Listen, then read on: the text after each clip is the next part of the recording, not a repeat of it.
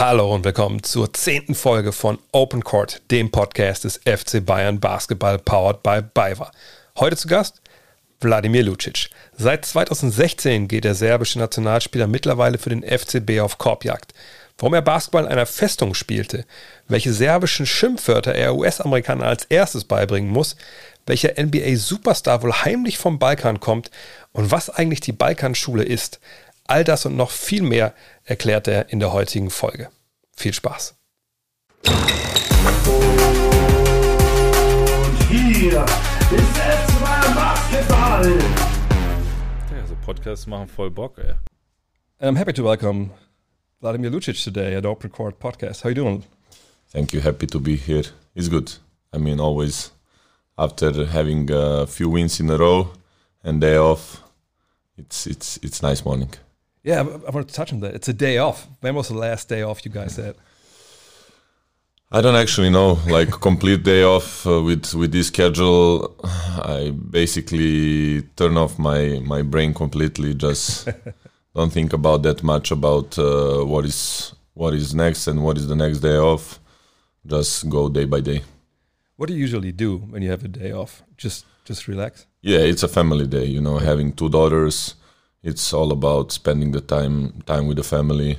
That's that's off the court is the the the, the thing that I enjoy. And this morning, drop my older daughter in a kindergarten, grab some coffee. A regular day, you know, waiting for a little bit better weather so we can spend some time outside and nothing special. The older is, I think, three, and the younger was Yeah, three. one. Yeah, yeah, exactly. And my daughter's four. It's- I think it's just just a great age because they obviously they talk, they develop their personality, and it's just every day I'm not there, I'm just like yeah, I'm missing something. Whenever I come back, I feel like she aged like I don't know six months or something. It's crazy. Uh, I was I was uh, going through some photos the other day and uh, just seeing my older daughter Sophia a year ago. It's crazy how how much she she grew up. And yeah, like you said, for me it's especially funny now, starting with the with the kindergarten a few months ago, but then having this lockdown. Corona lockdown. She she continued a few weeks ago, and uh, for me the, the funniest topics is picking her up and talking about the day in the kindergarten. she don't speak a, a word, or she's just catching a little bit German. Yeah. It's fully German German kinder, kindergarten, so it's it's funny, you know. She explaining me what she did, and I always ask her, "How do you uh, like?" Uh, for example, the, uh, a few days ago, she forgot uh, her scarf in a in a kindergarten. So I came to pick her up, and I said to the teacher, like, "Hey, she forgot the scarf." And then teacher said, "Yeah, yeah, she told me."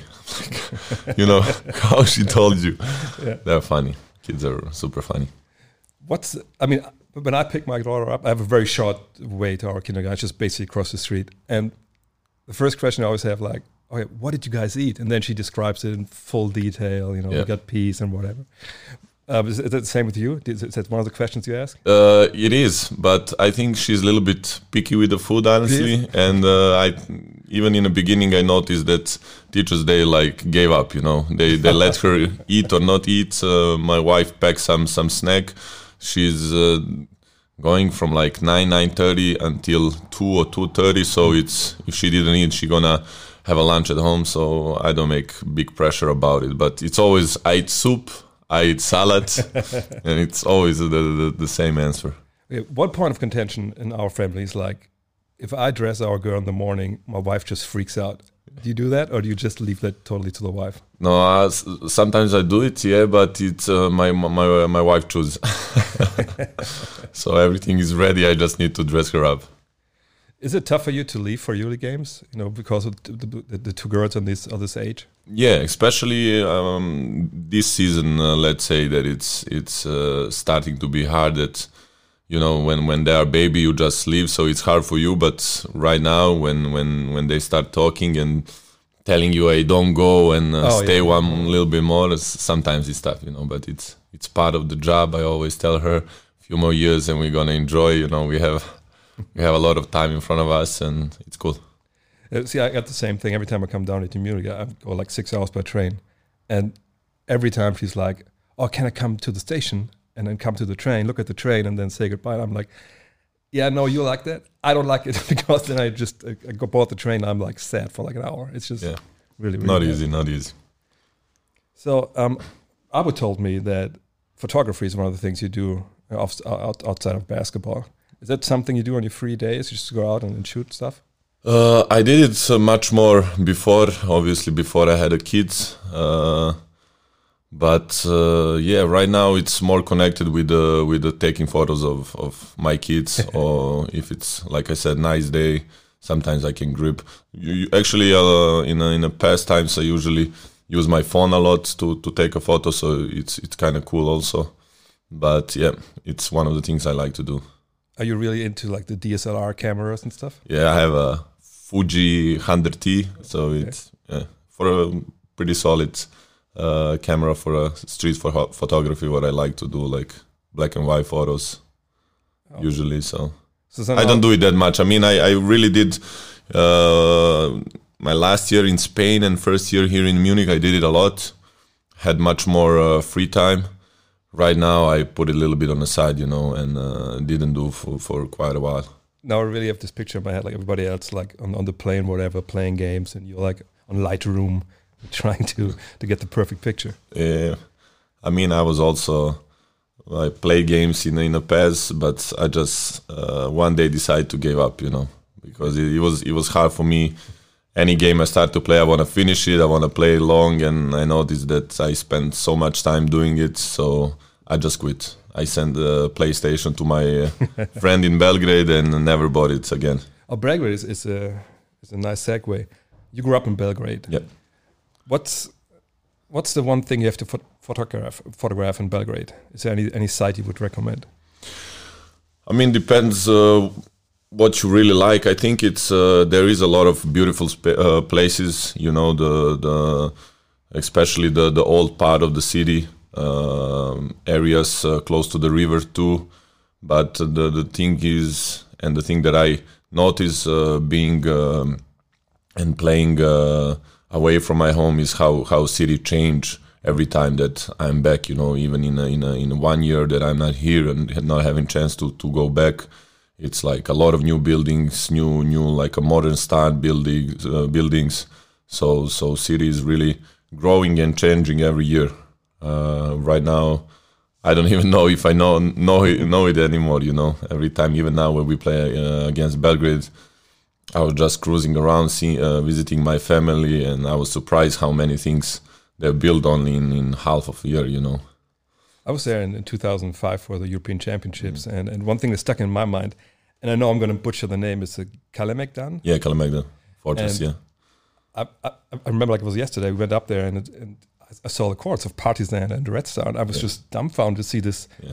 this castle. Beautiful. Right, right, right between like in inside of of, of Fortress. You know, me being uh, young uh, in a junior team of Partizan, have a chance to every summer practice on that court. And fun memory, you know, going to to really downtown, walking through through the central streets, and then just changing yourself in a in a small uh, locker room there on a, on a court and practicing outside.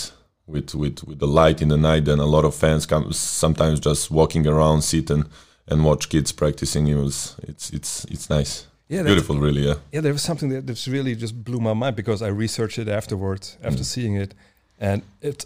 I, mean, it, it was the cradle of basketball in, Yeah. in, in Serbia, right? Yeah, yeah. Back back in the days, they um, basically the, the the other court, the Red Star court, was the was the court where uh, used to be like uh, all the games played there, you know, on a op- on a on a open open air, you know. So, uh, but right now they're using it more for uh, having some basketball camps. I, I know that um, Bogdan Bogdanovic, my teammate from national team, had some some uh, some uh, basketball camps during the summer, and then uh, young guys uh, practicing when when weather outside is nice. Uh, but it's it's just there. It's, it's just beautiful to see how you like like you said, just to, to see it when you when you walk uh, through through the city, through the old part of the city. yeah I, remember that there were like older people in the stands just watching random kids play and just kind of critiquing them and, and Yeah, yeah, yeah. kind of talking about the games. It was just, it was just, it was basketball heaven for me actually.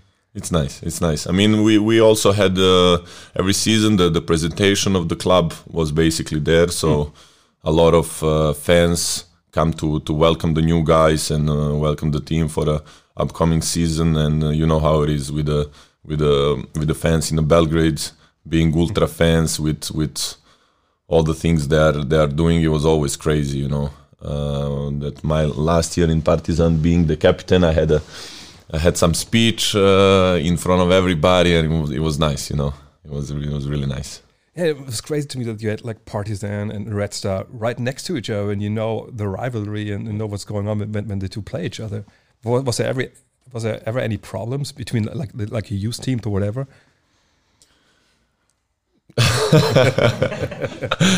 no, no, I'm kidding. I'm kidding. I really, I really never had a problem uh, uh, with anything. Uh, okay, of course, during the during the, the games and derby matches, it's always uh, the the high tension in between the teams, a lot of pressure around us. Uh, it's usually uh, back in the days when I play in Partizan, we always had a young, a lot of young guys. You know, it's easy to to handle that that type of pressure which is around you the day before a derby game and, and during the, the, the game. But I really never had any bad experience like off the court.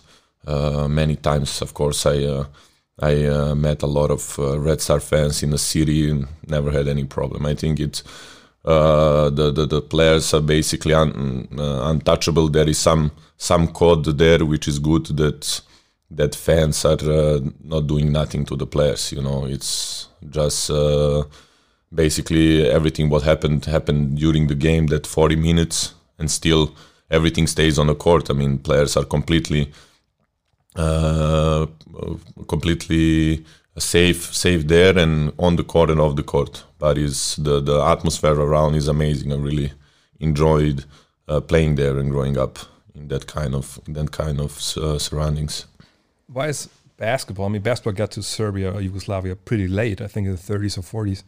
Why did it become this this craze, and why why is it the national sport there? Um, obviously, because of the results. Probably, soccer, like everywhere else, will be sport number one, and I think it's sport number one still in in, in Belgrade and in Serbia. But the result that uh, basketball is doing in uh, last decades just uh, bring the fans to to watch. You know, when you have a chance to uh, even being the fan of Partizan or Red Star to watch uh, the biggest teams in Europe, uh, Barcelona, Real Madrid, or whatever, every day or sometimes two times a week. Or then from the other side, you have a just uh, domestic league in a in a in a, in a soccer. Uh, people like to see that. I mean, okay, in, in the last few years also there is a years when when uh, when soccer uh, raised up a little bit of, of level. Red Star uh, played the Champions League uh, last year, but uh, I think just results bringing people, you know, like since era of uh, Novak Djokovic, a lot of kids watching him playing mm-hmm. start playing tennis. So that's just how it is. I read about the four saints of, of Serbian basketball. Is it, is it really a term you guys have in, in, in Serbia? what it is. Like Stankovic, uh, I think Popovic, like four guys, like like the four best players. No, so I no, I don't know about it honestly. Okay, well then I have to do more research on that. um, there, obviously here in Germany, we had a lot of people from the Balkans come over, you know, after during the war, and something happened here. The, this Yugoslavian school of of teaching basketball, you know, came across the border, and it's it's really become like like like a term. You know, it's like the Jugoschule people call it over here. Can you? Uh, is it a term you guys use, or do, do you know what's meant by that? Like the Yugoslavian school of teaching basketball? Probably being tough, spending a lot of a lot of time on the court. Uh, obviously, uh, coaches in in the past started um, that philosophy brought results and uh, the rest the students who later on grow up and, then become the head coaches just follow the, the, the philosophy. And unfortunately I, I grew up like that. Spending hours and hours but no I'm joking it's it's the, the, the only only right way you know the only way to to to make a success I think it's it's a very tough way of, of handling kids because that's you know, when you have to you teach them and, and get them to play the right way. Um, did you ever, you know, early on in your career, did that, you know, kind of, I don't know, drive you away from basketball, or did you always understand why it had to be so tough? No, honestly, I had a different different road to to, to my professional career. I don't know if I ever spoke about it uh, here in Germany, but uh, I basically started uh, practicing, or if anybody asked me with, when I was 18. Uh, everything until then was three times a week, not being serious at all. Uh, all my uh, friends of my generation gave up the school pretty early. Uh, that's how it is, you know. Back, back, back, uh, back at home, uh, dedicate themselves completely to the to the basketball. But I finished my primary school, high school. I went with the school on all excursions, prom night, which is impossible for any other Yeah. kids growing up, and then somehow. Uh, with with 18, uh, I signed the first professional deal with Partizan, and then I stay in the gym for, for all these previous years. So why? I mean, wh- why why didn't you dedicate yourself more in the early years? I don't know. I I start. Uh, obviously, I was I was a part of the national teams also when I was uh, was younger. Uh, then I don't know. You know, school, uh, hanging out with the friends, everything around. Put the basketball uh, on the side. It was not the, the the primary thing that that I loved to do. Or you know, growing up, being in a puberty and all, uh, nightlife in Belgrade, it just was not the thing that I loved to do uh, back back in the days. I mean, I love to do. I enjoyed basketball. It was it was for sure the love, but uh, I was not dedicated as I become uh, signing with with Partizan and having. That's why I'm always mentioning Coach Vujošević as uh, one of the most important uh, coaches in my career, just to, to show me the, the, the way and you know even not being uh, being there, I just see how it is. I, I see what I need to do uh, in case to, to, to, to become the, the, the pro and make make career. And I think the from from that day, actually the the, the first uh, preseason practice with the with the Partizan, uh, I decided that's it. You know, I'm gonna dedicate myself completely from from this day. Was there another goal uh, outside of basketball before that? Before that moment when you decided? I mean, school, nothing, Yeah. nothing else.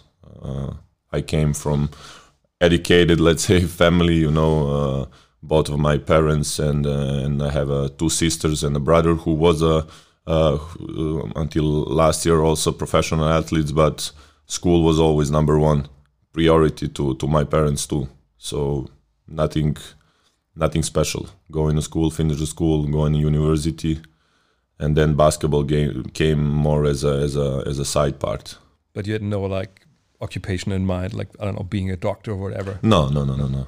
I will probably go study economy, you know, and then see what's gonna happen when I finish finish the the studies. Okay, it was a, actually I had a I had an option to go in the states right that summer when I uh, when I signed with Partizan. Uh, I had an offer to go to Michigan uh, high school the, the last year to to to go one more time in a in a fourth grade of high school and then go to Michigan University Oh, okay. and I chose to to to to sign with with Partizan.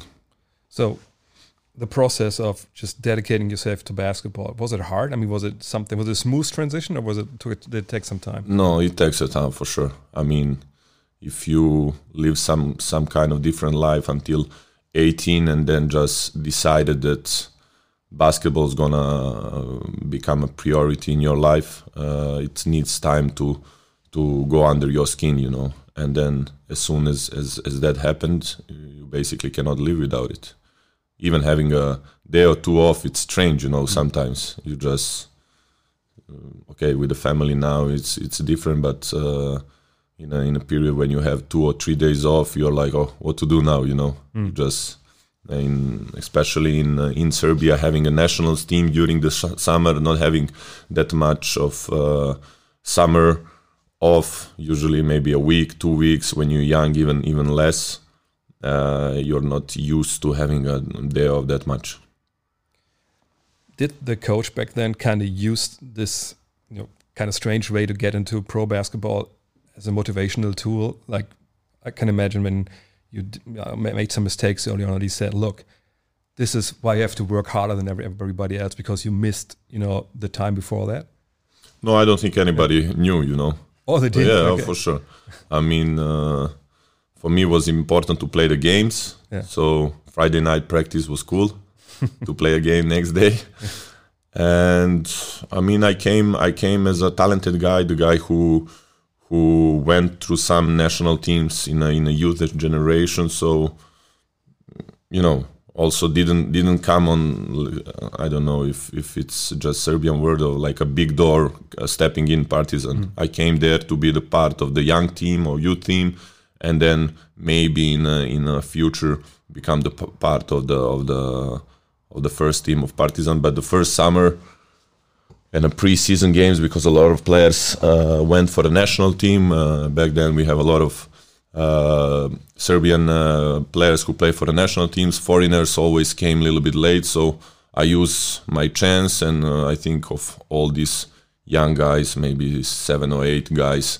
Uh, I was the only one who stayed with the first team, and that's how the journey started.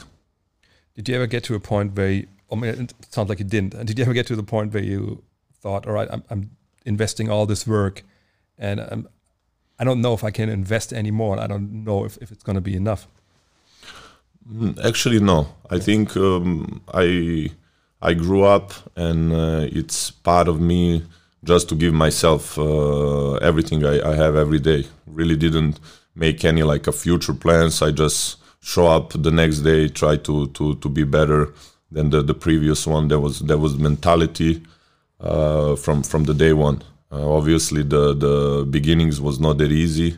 You know, having practices with the with the first team, not playing that much, then going playing for a for a youth team of Partizan. It's like like uh, all the kids uh, growing up. You know, even even the the young guys here in Bayern. I really understand seeing him working hard, being with us on the road trips. Then the next day playing for the uh, young, younger guys. Uh, it's not easy, but it's it's a it's a part of all us. So so we we all went through this. Uh, it's not easy for me. I, I remember every day of these first two years. Right now looks funny, but uh, I suffer. Yeah, for sure. It was it was it was hard period. So we talked about the hard part of, of the Serbian school, but like if you look at the basketball, what's what's different from other parts of the world? How you guys teach basketball at home? I don't know. It's I never never thought about it. Uh, it's maybe it's just just that mentality. You know, I can speak from from the coaches that that I had through career is uh, mentality that being second is like being last. You know, uh, constant pressure to to to be the best. Uh, and uh, always trying to to defend that position, being the best. You know, something something was happening here in the last few years uh, when you are, let's say, on a on a top of the hill. You know, everybody wants to to to take that from you and playing against any any team uh, like we do this this season in in a, in a, in a German in a Germany. Everybody's motivated extra to to play against you. They will all have like uh, best game of their career. Uh, you cannot have any team having a bad day or not being enough motivated. And just just that type of mentality from from the young age to to to give everything in in order to to win every game. It's one of the points I wanted to touch on because I mean I played with guys from from from uh, Serbia. I played against them. I had coaches, and one thing that always struck me, it was like like I said, this this total focus on winning and um, stripping away everything else that, that doesn't matter. I remember when I was at Kalemegedan, I, I can just can't say his word. Uh, Yeah. That there was one guy, there was a coach, like he was screaming at, at the young kids there, and I asked one of the uh, the fans who was there, "What is he saying?" Because there was a guy on fast break. They had like these three on three drills, and he passed behind his back, and the coach just chastised him. And I'm like, "Why? Why does he chastise him?" He's like, he told him, "Don't play like the fucking Americans play." And I thought, "What- does he mean? He said, well, yeah, don't play for show, play to win, play the, the, the easy pass. And that kind of stuck with me. And it kind of became you know, this interpretation of uh, Serbian basketball for me. Yeah, things like this I think are more individual. You know, uh, obviously you cannot, from my philosophy, you cannot treat every player on the same way. Uh, you always have more talented guys than than the others, but that's mm, that's a philosophy, you know, to of all the the, the, the coaches who who are who having chance to to coach the, the young guys that basically uh, good energy, uh, good defense, doing simple things will bring you to the to the big scene. You know, nobody expect that young guy is gonna show up uh, and uh, use the first minutes in a, in a professional basketball throwing behind the back or through the legs. It's just like be there, be useful, do the simple things. So probably everybody preparing the the, the kids uh, for for for that for the big stage. I kind of had a hard time researching who all your coaches were. You know, after you, you left Partizan, did you ever play for anybody who was not Serbian except for Andrea Trinchieri? Yeah, yeah, I had it. I had uh, Carles Duran coach in uh, Okay. in Valencia. I had also Pedro Martinez, and yeah, funny. Was there kind of a culture shock the first time you played for somebody who was not from Serbia? Actually, no, because uh, I fa- found uh, a lot of uh, similarities between these coaches and, and, and Serbian or Yugo coaches. You know, I mean, right now um, they're also study a lot. They're having sem- seminars, uh, watching a lot of uh, video analyses. Uh, probably um, all of them had the chance to to listen the Yugo coaches and uh, watching them um, live on the TV, and then they they all catching some some good things. But uh, both of Spanish coaches, uh, Carles probably uh, less, but Pedro Martinez is known as a hard coach, tough coach. I really practice. I mean, we, we we practice a lot with him too. So so for me, it was not a, at all a big culture shock. Was leaving Partizan and leaving Serbia obviously was it uh, tough for you at, at first when you come to Spain? Came to Spain? Mm, no, honestly, you know, I was five years there. Uh, like like I told you in, in the past, it started like a, mm, just a kid who came there with 18 years old, trying to to make some success, and then I finished my last year as one of the leaders of the team, being being the captain, with all these things that I went through. A lot of pressure around uh, around us. Uh, luckily, we won every Serbian league in these five years we lost one cup in these five years. We we all all these five years we play a uh, EuroLeague, and it was uh, best era of uh, of Partizan.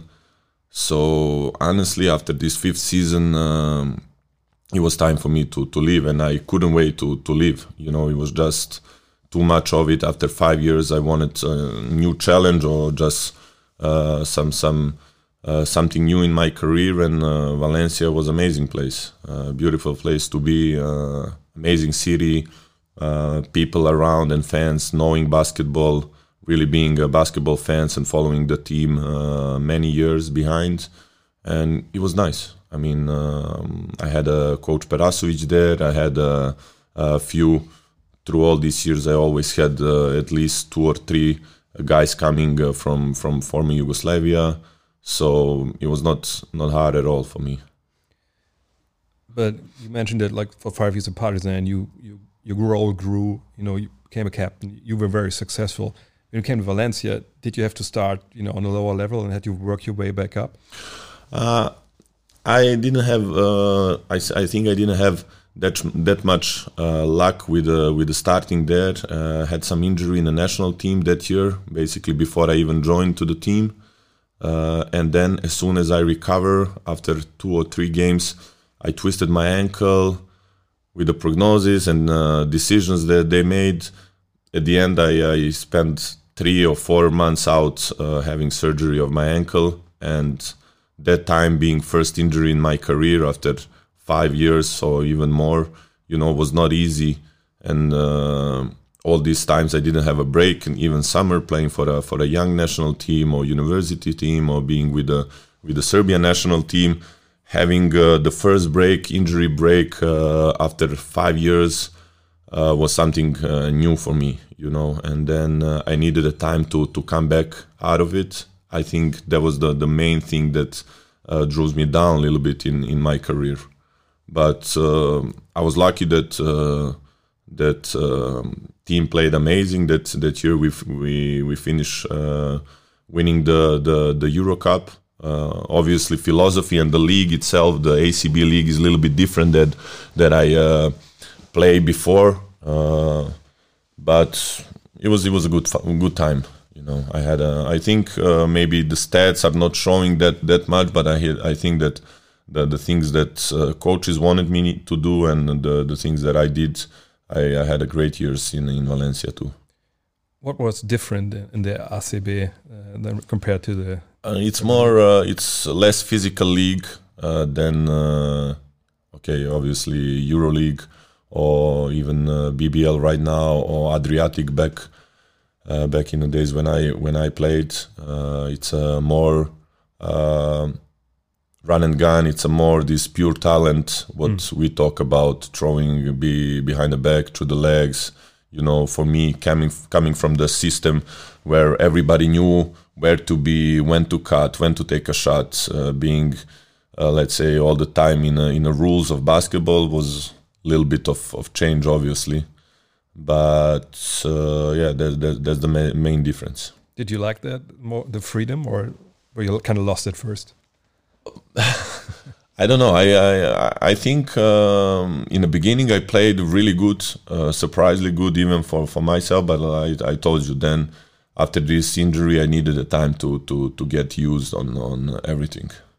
But still, I mean, when you come in there at first and you see people like running around, you're like, "Oh, he's supposed to be there. Why, why is he not there?" I mean, Yeah, well, okay. It's it's not that that much visible. It's not like a huge Yeah. difference, you know, uh, until you get really into the the, the details. And uh, okay, the the Euro Cup is different, but uh, talking about uh, the ACB league, yeah, it was it was it was uh, it was different. It was for me a little bit shocking in the, in the beginning. was life different in Spain, or is it similar to Serbia? Uh, honestly, it was uh, it was a pretty pretty similar to, to, to Serbia. You know, people people uh, enjoying the life, going out a lot, uh, being out of the house, weather being amazing. Uh, no, it's I think uh, uh, it will not be hard to anybody to get used living in Valencia. And still, you, left after a couple of years and, and came to Munich. Why? Why that change? Uh, honestly, I didn't uh, get along with uh, last year with with uh, Coach Pedro. Uh, even till till this day, I always uh, saying that uh, honestly, uh, my opinion that he's amazing coach, detailed, uh, great great coach. I mean, the result that he made with with Valencia, winning the first um, title in ACB in a history, uh, showing that but I just wanted to go something somewhere else and uh, and uh, be more useful, be more let's say important. I mean, in a, in a team sport and basketball, everybody is important, really, even the the young guys who are not having chance to play. But uh, I wanted to to have a bigger role. Uh, they they offer me new deal in Valencia. I didn't want to stay stay there and um buy and uh, show up as an option uh, with a with a philosophy which was similar to mine to to grow in uh, year that I came and to to to grow every next year. And watching now, five years back, I think I made a good decision. Are you a guy who lets his agent handle all of that, or do you have you really, you know, like, are you hands on with, with the decisions and stuff? Mm, no, things with my agents work really simple. We we we don't really talk during the season. During the summer, it's like you have this, okay, I like it, or no, find me something else. Um, I honestly spoke with with Bayern. I think even before I reached to my agent, uh, because uh, Tony Muedra, the guy who was uh, GM of Valencia, the guy who who brought me in Valencia, was here as a I don't know what, what was the, the name of the position back maybe s- yeah sport director yeah Okay. so so he reached me. I remember the call and he told me hey I don't know what's happening. You're not on the market. Are you re-signing with Valencia? I said no I'm done. Mm, then I saw uh, Marko Pešić in, in Belgrade and that was it.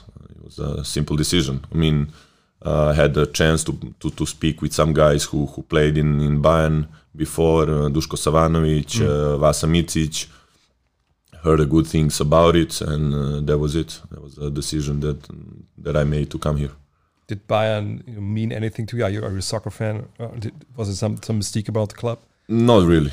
Honestly, not really. I mean, uh, I like to to watch the soccer, but it was always Premier League was always in a focus. Let's say for for me, obviously I, I knew about the players, I knew about the the tradition, the history, how big a soccer team is, and but uh, didn't have a chance to to.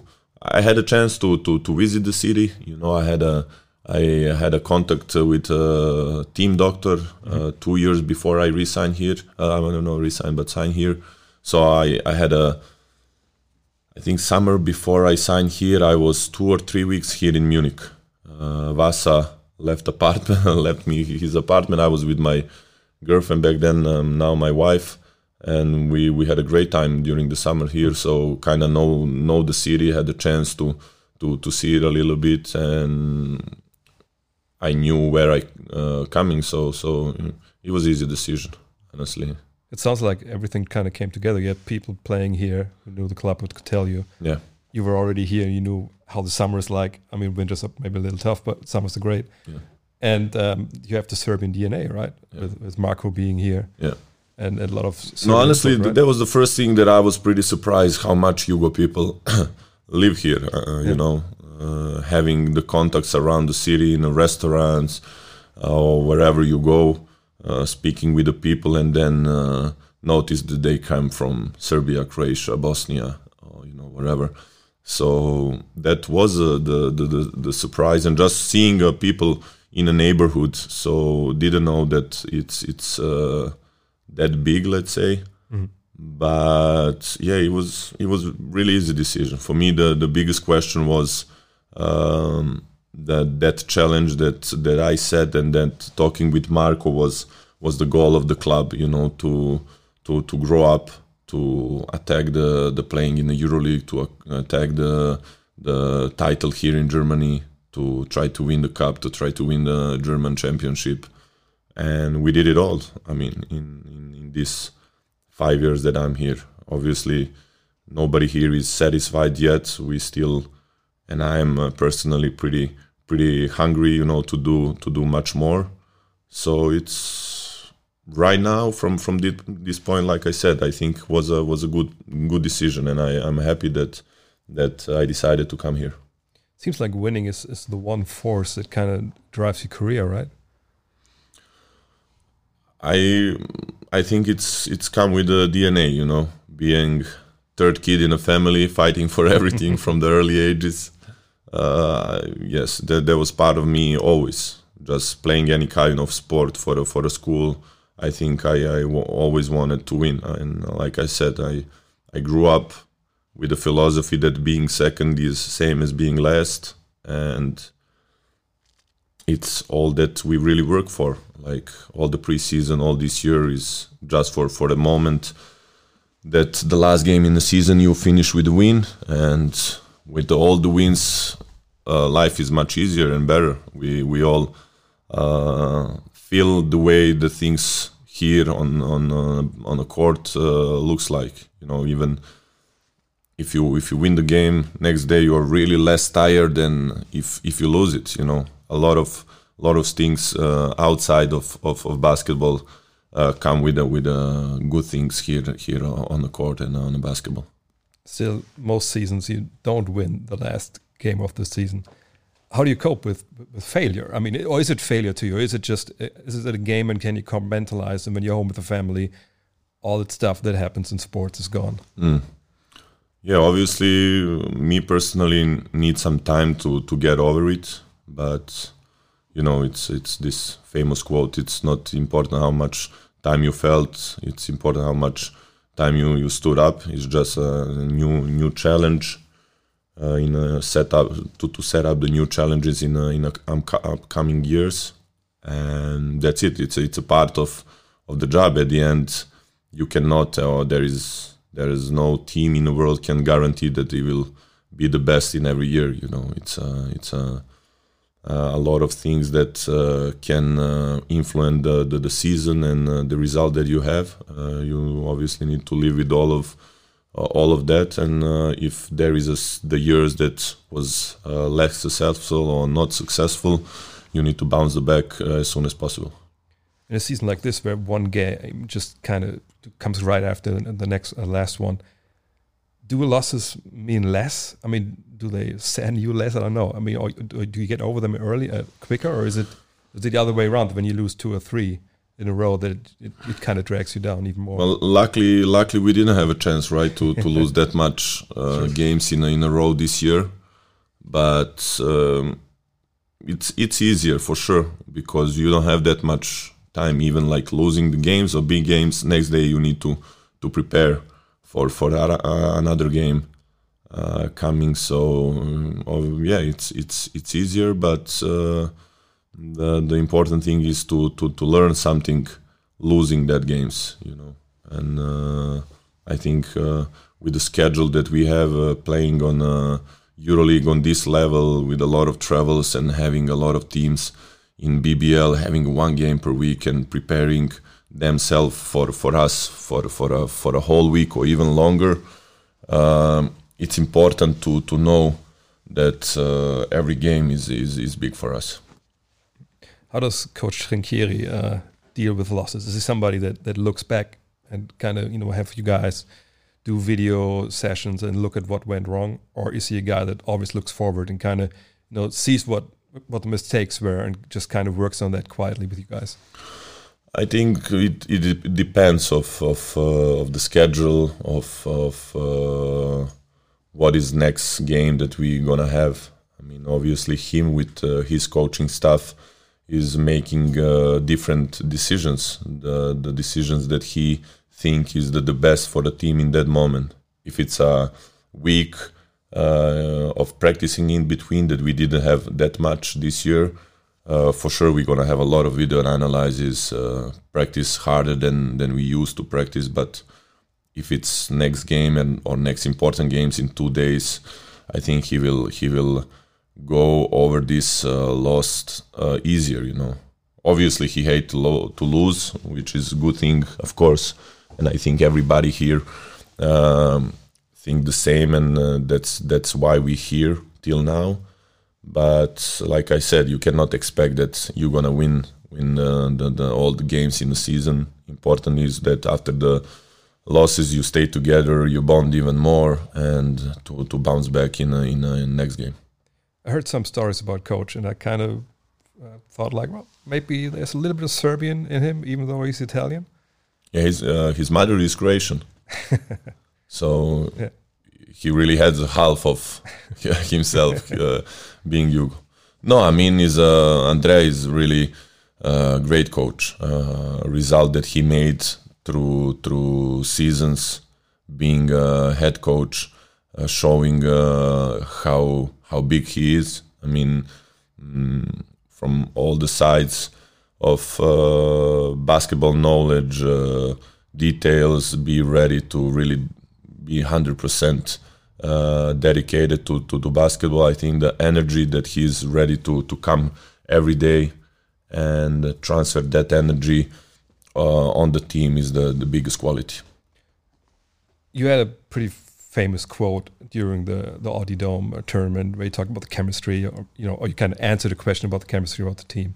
This year, this seems to be totally different, a night and day. Um, is coach What was the famous quote? Well, they- they asked you about, well, do you guys have like chemistry problems? And you were like, yeah, don't you see it, you know, on the court? And um, No, I'm kidding. It well, well, this year it's totally different. Is it is coach most responsible for that? That that his environment that he created, kind of you know creates this chemistry you guys have. Mm, for sure. I think uh, everybody of us has the part of responsibility, you know. And but the most important thing is is having a successful season. Like I said, after the winning is is everything is much easier, you know. And uh, the the the big wins in uh, especially in the Euro League or in a, in a German league, in the derby games like Alba Berlin, uh, Bamberg, or uh, big games like this, uh, we really become closer as a, as a group of guys. You know, uh, now this season is a little bit uh, different than than the previous one with all the circumstances around us, maybe not having uh, that much of the time to to hang around off the court going to some dinners, uh, going to to bars, maybe go out, you know, in uh, in in some club because sometimes these these things are also important for a for a for a team uh, chemistry.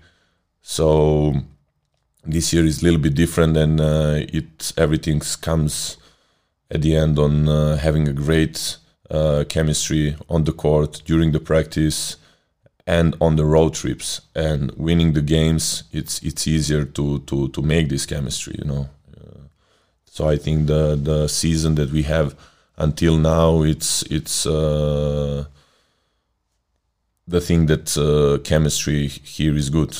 I mean around all the other things coach having huge uh, huge uh, things also but but us as a players but uh, having a successful season is the things that that uh, bring us together Yeah, that, it, it, you touched on a very important point. I always I wanted to make. I mean, you guys cannot go out and, and kind of have team dinners or whatever. What do you guys do to, to you know to create chemistry, even especially with guys coming in like mid-season?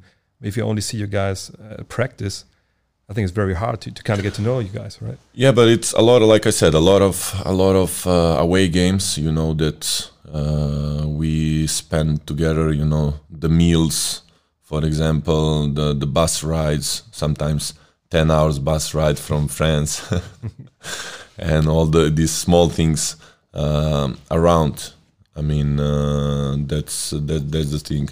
The, the the players who join, it's not easy, but uh, James uh, join us and uh, being that experience and being uh, the the the the born winner, you know, being with uh, with the great teams and championship teams. I had a had a chance to to play with him in Partizan in my second or third year, and uh, I think it's it was an important part part of, of this puzzle, you know, mm, this this type of of mentality that he brought to the team. Do you teach any Serbian curse words to I have chemistry going? everybody, everybody. I mean, it's enough to have one Yugo guy in your career. You're gonna learn something. You know? so I'm not teaching. It's they already they already know. Everybody knows already. What's what's the one word um, an American has to learn as far as I mean, they somehow they always uh, learn uh, brate, which is like a brother. Yeah. yeah, So that's not a curse word. yeah. So. uh, no curse words. Uh, I I don't know, man. Can I can I use it here? Yeah, or- sure, but nobody nobody understand. If people understand, they already know the word, so it doesn't really matter.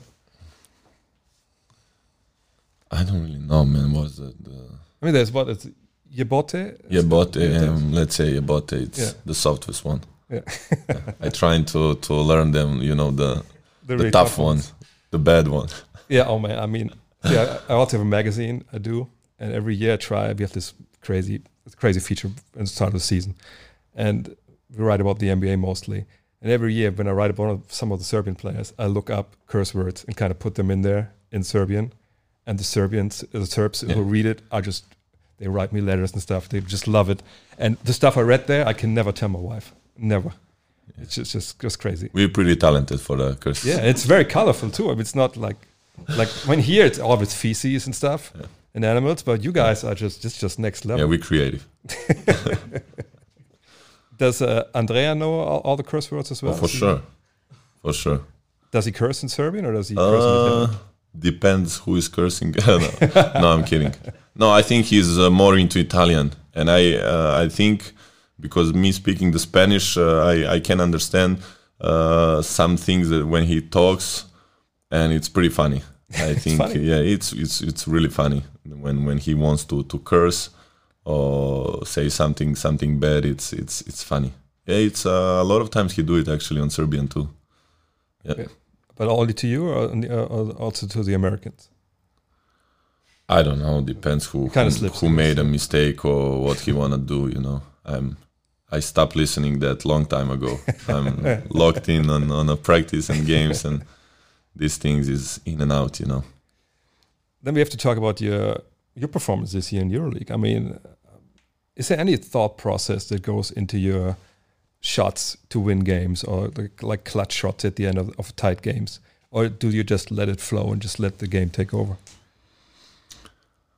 I really don't know. I, I don't I don't obviously I don't think about uh, at all.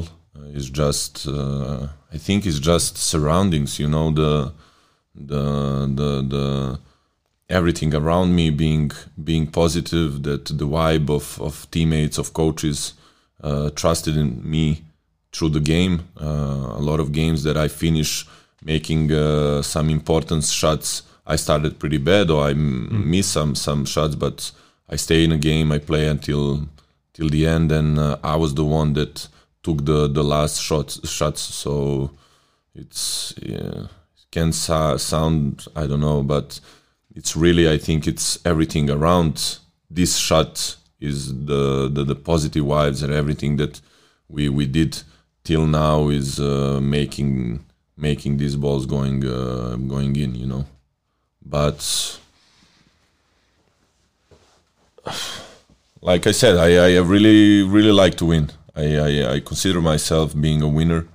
And uh, obviously it's it's a part there is a little part of of uh, of this too. So when coach draws up a play in a timeout in a tight game at the end, and at the end you say, oh, it's you. You're supposed to take the shot.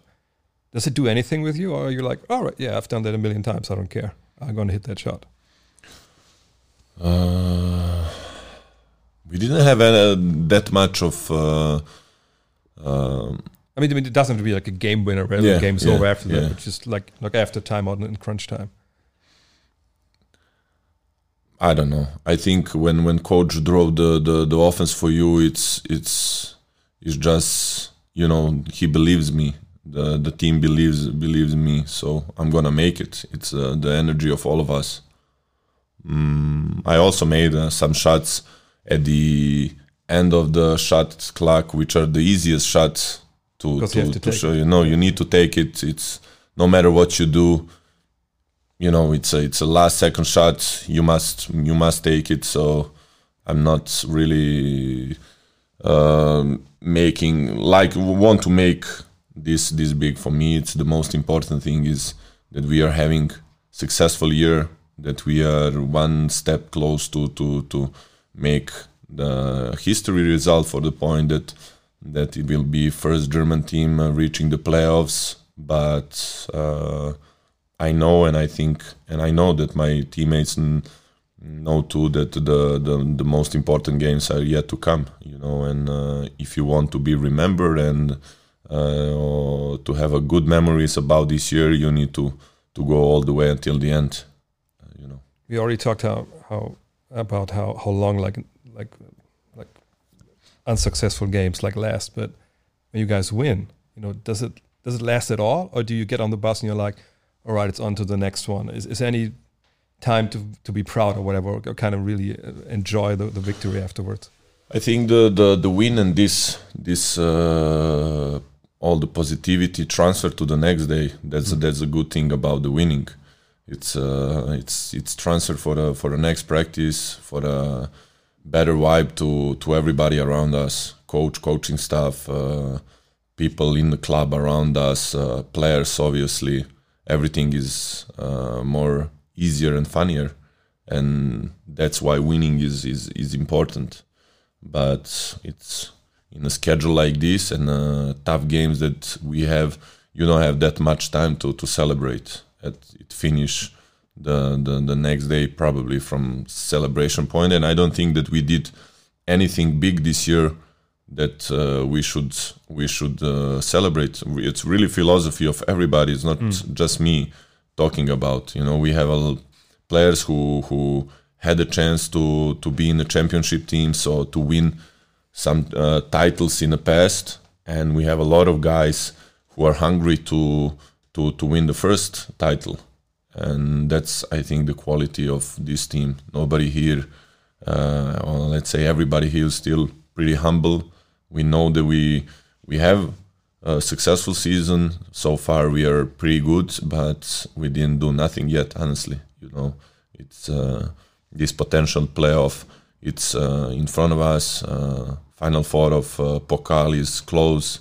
Later on, the, the German Championship, and I somehow feel that everybody is, uh, even now, the EuroLeague teams are motivated to to beat us more than more than ever, probably.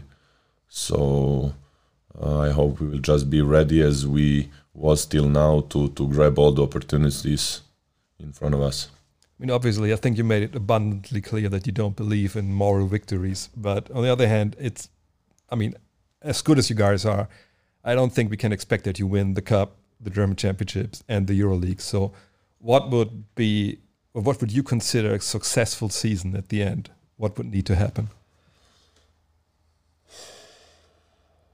Why do you think we cannot win all the I three? mean, I mean, you can. I'm just saying it's not very likely because just of No, odds and No, math. no, it's it's a good thing that we are in all these three championship that we're playing. We still in. We still uh, we still uh, competitive to to win all of them, and it's uh, almost uh, end of March. So successful season. I don't know. Or probably winning cup, winning German championship, reaching the the, the playoff. And then when we reach playoff uh, really everything is possible you know like it will be best of five games.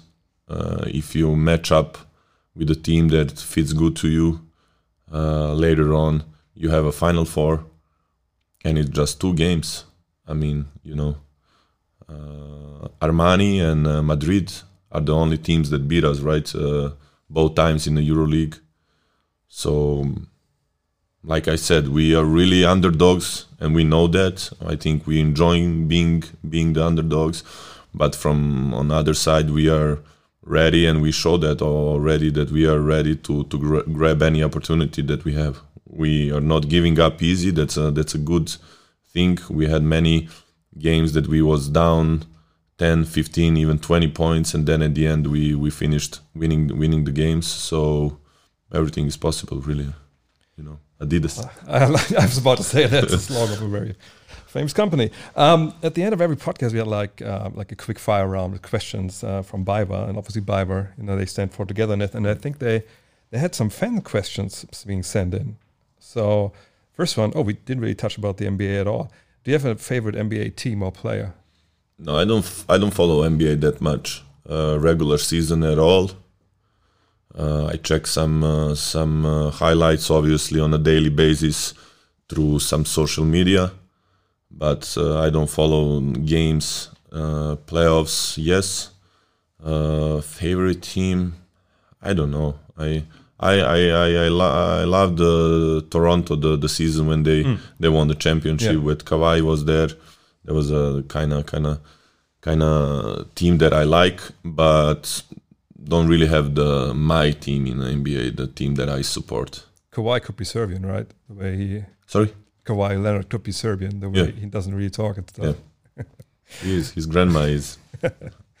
Uh, maybe another question: um, Is the NBA still uh, like a goal of yours to play there? I mean, it's pretty pretty far Only like pretty far ahead in your if I if so- I go as Pablo Prigioni with 34, 35. 35. no, I had a chance actually to to go uh, after the season in in Partizan, uh, but I decided to go in Spain. Um, even if it's not that long time ago, it was really different and much harder to to to, to go there and to, to reach the NBA than it than it was now. You know, so I think that part is not realistic for me anymore. I mean, obviously, the position you play and the way you play is very much in demand right now. I mean, he's still a young guy, so who knows what's going to happen. Do you have a special routine before games? Something you always do before you? no. Just- I mean, I have my my uh, warm up routine, the things that I do in front of before uh, before a game, but uh, some superstitious. So if you think some things like this, um, no, I don't. I don't have nothing like that. Uh, then, uh, what's your favorite sports beside basketball? Soccer, Soccer, football, actually. Yeah, but, football. Yeah, I'm just gonna. soccer. If Favorite team is it uh, Liverpool, Liverpool? Yeah. All right. That was some good times last year. This time. even even before they made all these all these uh, great results. Yeah. Yeah. And I have one question myself. I, I forgot. 2002, Serbia wins the. Oh, Yugoslavia still. You know, wins the the World Cup in Indianapolis. Did you watch the game? Where were you at when, when that happened? I really don't know. You don't know. I obviously I I mean I watched the game, but it was a golden era of uh, Yugo basketball. You know, Yeah. It was a huge thing winning the championship in Indianapolis. Um I remember watching the game, watching the footage uh, later after the game. You know, the journalists who who followed the team uh, through all this um all this road uh, preseason uh, championship uh, things that they had after the the the, the things that that when when people welcomed them in in Belgrade also was was broadcast live and but I mean we grew up like uh, it's we we come back on the beginning of uh, of interview that uh, this was really golden era uh, that generation uh, was in the finals so win or won uh, everything back in the days you know and that's the reason probably that I started playing basketball and the reason that guys who are a little bit older or younger than me also started playing the basketball. And that's the reason that basketball become that big in uh, in Serbia or Yugoslavia uh, just uh, having the, the the result and having the national team successful because you know it's being the the role models uh, people really watching with a huge passion uh, sport uh, in general in Serbia but having the the results and good results of the national team that's what made make kids uh, going to, to to that sports. I mean, here in Germany, it's obvious, you know, like having a successful national team, um, soccer soccer results, or having Bayern always being in a in a top of of uh, championship league. Uh, it's it's sports number one. Everybody here, all the kids playing soccer. You know, I don't see that much uh, kids shooting on a on a on a baskets here. You know, hopefully us or even some other teams in Germany with the results uh, that uh, we are making already, or I hope we're gonna make in the future, can can can change that. Who was your favorite on that 2002 team? Was it? I mean, I, w- I would say Bodiroga, but uh, I don't know. I don't know. You know the. No, it was not Bodiroga. You know, Gurovic had uh, Milan Gurovic had this amazing game against United States Yeah. uh, team when he made all these crazy threes. Semifinals, right? Yeah. Yeah. Oh, yeah, semifinals. Yeah. So it was a it was a big thing, big thing for all the kids. You know, him scoring, scoring, and celebrating. But it was for me. It was always honestly. I never uh, had a guy who was like really role model to me. You know, I from from early ages I look on that like it's a it's a team thing. You know, it's like a huge. I I, I like them all honestly never had a guy who was really you know something special or big and not even today big to me like oh he's he's my role model he was he was a success of of of, of team in general and if you had a success successes of, of team in general that's the way you you can win the championship big like this I think it's a pretty good ending to this podcast. Yeah. Thanks for your time on your free day, thank you thank you you're welcome Das war sie, die zehnte Folge von Open Court powered by BayWa. Und ich denke, wir sind uns einig, dass Wladimir Lucic echt nochmal vorbeikommen muss.